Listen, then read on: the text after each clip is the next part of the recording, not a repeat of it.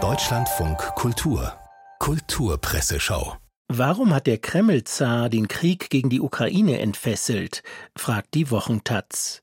Weil er gelangweilt war, antwortet der im deutschen Exil lebende russische Schriftsteller Viktor Jerofejew. Entschuldigen Sie, ist das nicht eine zu groteske Interpretation des Krieges? fragt die Taz nach. Nicht mehr als Putins Geist grotesk ist, entgegnet Jerofejew.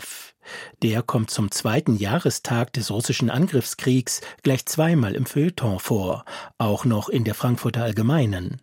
Präludium für die Neuorganisation der Welt lautet die Überschrift zu seinem dortigen Artikel.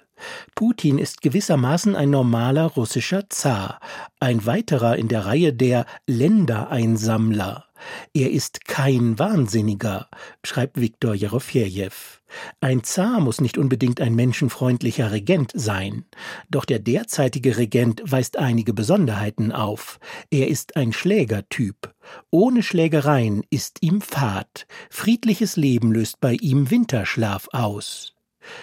Die Deutschen haben wie so viele Europäer nicht wirklich verstanden, was eigentlich seit zwei Jahren los ist, behauptet der britische Historiker Timothy Garton Ash in der Süddeutschen Zeitung und ruft ihnen deshalb gleich in der Überschrift seines Artikels zu Ihr seid im Krieg.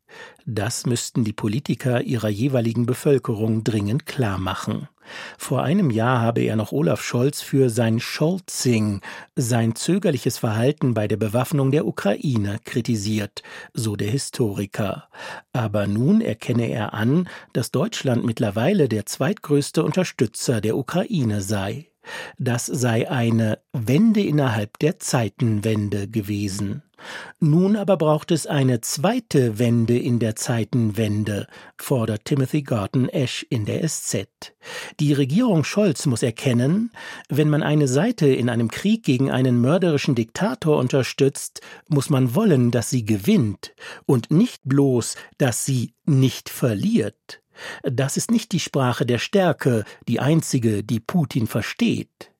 Ob Putin wohl heimlich kifft und das auch noch just in dem Moment getan hat, als ein Deutscher am Flughafen von St. Petersburg verhaftet wurde, weil er Fruchtgummis mit dem Cannabiswirkstoff THC dabei hatte?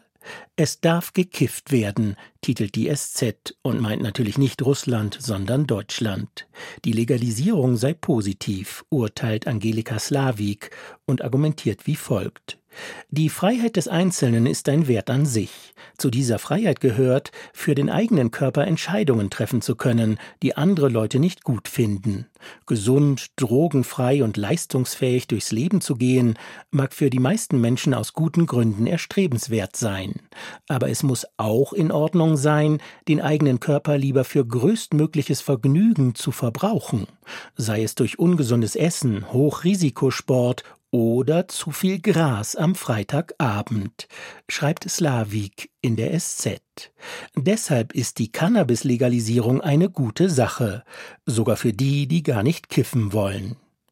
Nicht gerade als gute Sache erscheint Jurek Skrobala die Tatsache, dass Donald Trump jetzt goldene Trump-Turnschuhe verkauft. Zwar trage er diese Sneakers gar nicht selbst, sondern lasse sie nur tragen, berichtet Skrobala im neuen Spiegel. Aber trotzdem seien sie typisch Trump.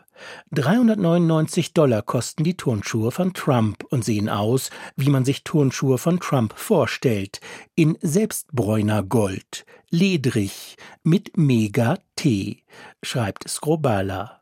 Es ist der letzte, wirklich allerletzte Akt in der Gentrifizierung getragener Subkultur.